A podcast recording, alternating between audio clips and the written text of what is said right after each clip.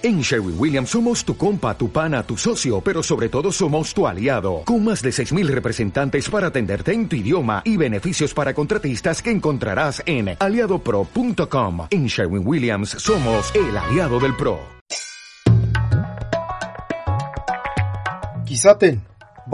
De.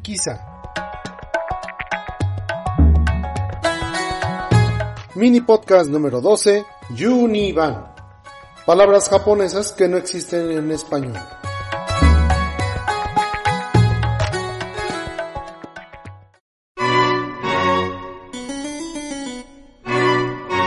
Dentro de cada cultura y país existen palabras que engloban mucho sin decir tanto. Palabras que dicen mucho en tan poco. Es momento de escuchar qué palabras son. 1. Itadakimasu. Itadakimasu es una frase esencial en el vocabulario japonés y a menudo es traducida como humildemente recibo. Pero en situación de comida sería algo como comamos, buen provecho o gracias por la comida. Algunos lo comparan como si fuese alguna tradición del tipo religioso, de dar las gracias antes de comer. Pero el uso de itadakimasu se extiende más allá de la comida. Y aunque sus raíces son antiguas, decir la frase antes de comer algo es una costumbre de hecho muy reciente. El significado de itadakimasu. En su forma más simple, itadakimasu es usada antes de recibir algo. Es por ello, por lo que la traducción más común es recibir, obtener, aceptar o tomar algo amablemente. Eso explica por qué lo dices antes de comer. Estás recibiendo tu comida después de todo. Itadakimasu, en su forma formal itadaku, proviene de raíces japonesas en el budismo, el cual nos enseña respeto para todas las cosas vivientes. Este pensamiento se extiende a la hora de la comida en el agradecer por las plantas, animales, campesinos, cazadores, cocineros y todo lo que conforma la comida. 2. Otsukare-sama des. Otsukare-sama des es una frase que los japoneses usan constantemente y que parece muy interesante. Mayoritariamente se utiliza como saludo, con un funcionamiento similar a Ohayo gozaimasu, cuando te encuentras con gente por la mañana. Itadakimasu antes de comer y Gochiso sama deshita después de comer, pero con un significado muy diferente. Dependiendo de la situación y contexto, así como el momento del día, es muy importante elegir y usar el saludo más adecuado. Entonces, ¿qué significa Otsukare Samades? ¿Y cuándo debemos utilizarlo? El primer carácter de la palabra, la vocal O, expresa respeto o cortesía, mientras que Otsukare literalmente significa cansancio, y Sama es un sufijo que sirve para expresar señor o señora de forma muy formal. ¿La frase entonces significa señor cansancio? No, simplemente es una forma de apoyo dicha con mucha cortesía. Similar a gracias por tu duro trabajo, seguramente debes estar cansado, aunque yo le encuentro una traducción mejor. Bien hecho. 3. Komorebi. La luz del sol filtrándose a través de los árboles. Komorebi se escribe con los caracteres de árbol, filtrar y sol. De una manera bastante poética, el hecho de que la luz al atravesar entre los árboles es un fenómeno que atrae a distintos artistas, fotógrafos, poetas y más. De manera similar al hanami, es la apreciación de un momento breve. 4. Kogarashi Ichigo. El viento frío que nos anuncia la llegada del invierno.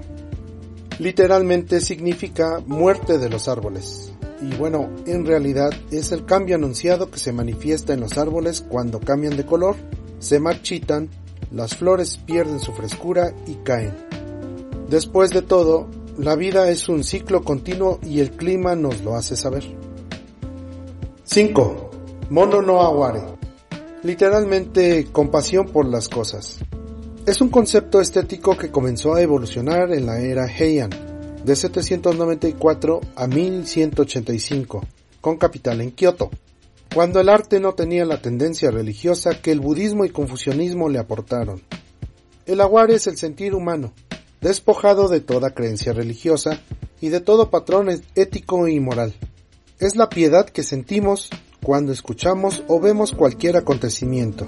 Lo que el personaje en cuestión experimenta en su interior cuando ve que un pájaro que ha caído de la rama y yace muerto en la tierra. Es una expresión puramente estética del arte japonés. Digamos que en Occidente viene siendo la sensibilidad a la vida misma, pero aún así sigue siendo difícil de describir.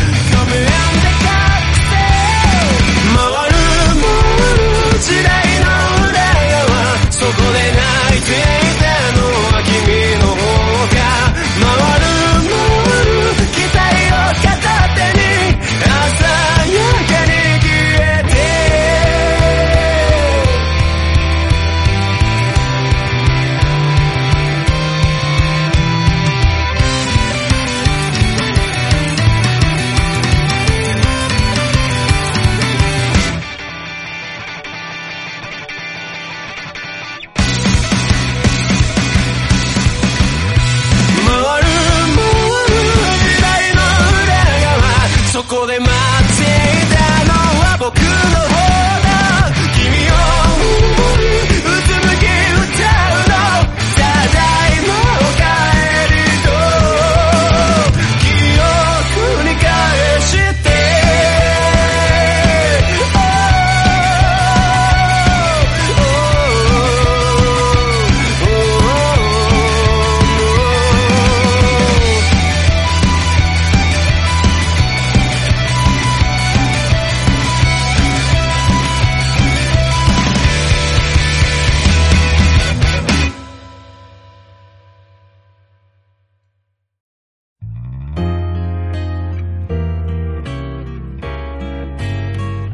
6. Shinrin Yoku.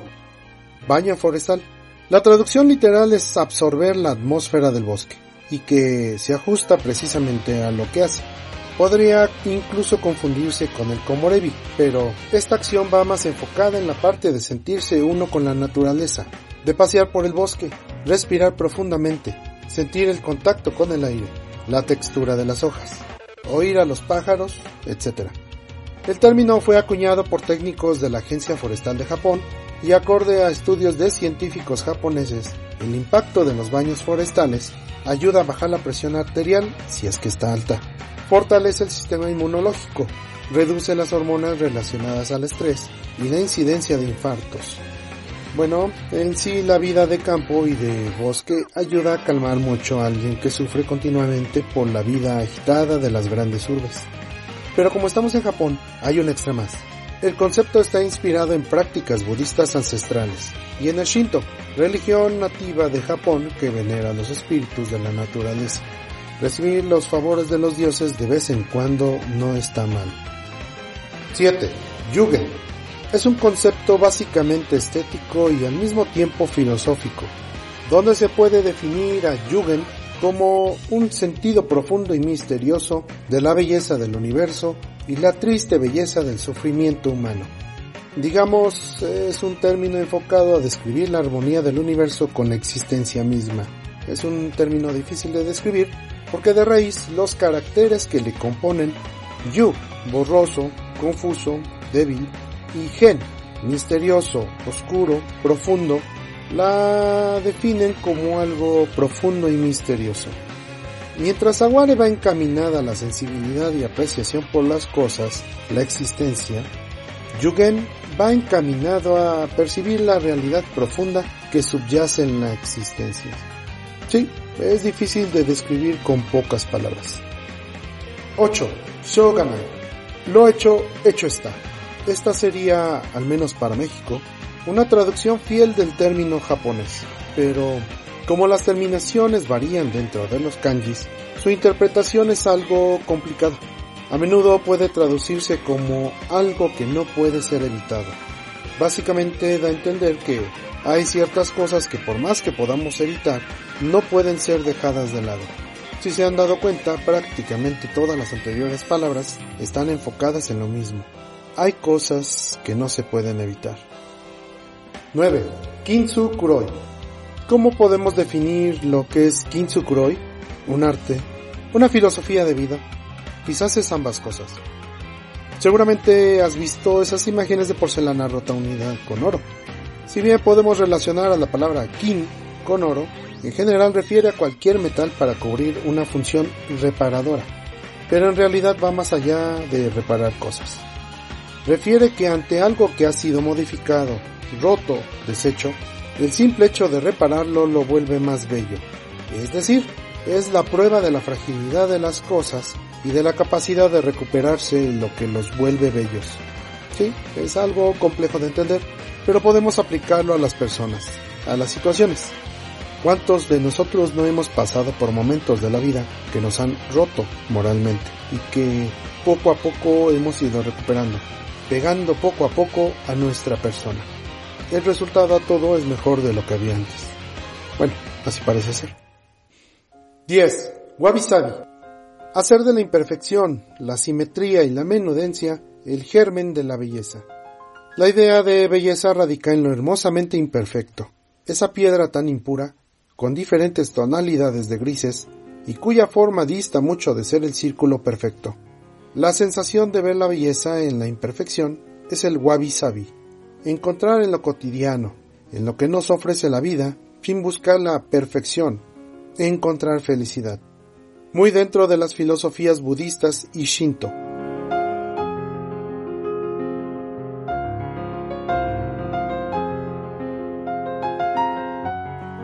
Por supuesto que hay más palabras que describen tanto y que a nosotros occidentales resulta complicado o difícil de entender, pero eso será tema de otro podcast.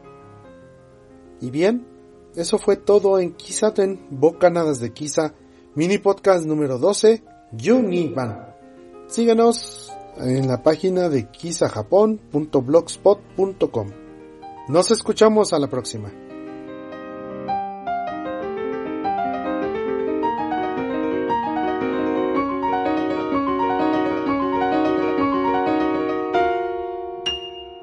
Mátane.